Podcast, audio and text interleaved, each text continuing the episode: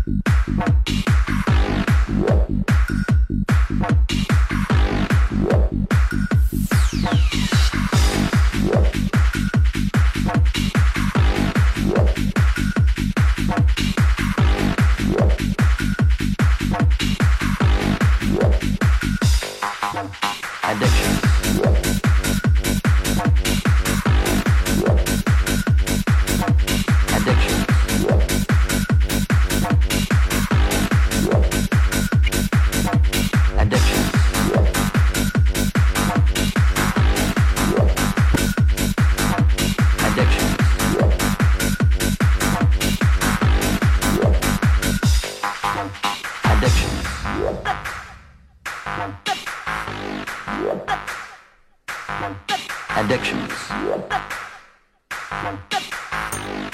As long as there are people, there will be addiction to drugs, gambling, liquor, food, women, work, sports, even to arts, creeds, and religions. Moderation, or call it pacing, is the answer. And he who knows how to pace himself can win any race.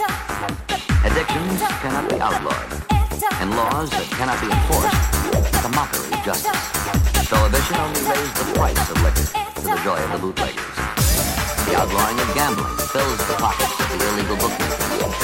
The outlawing of dope selling enriches the dope pushers and forces the addict into crimes. But dope pushing and the crimes that go with it will be almost completely eliminated with one drastic step. The Health, Education, and Welfare Department should buy and practice the most popular dope and sell them without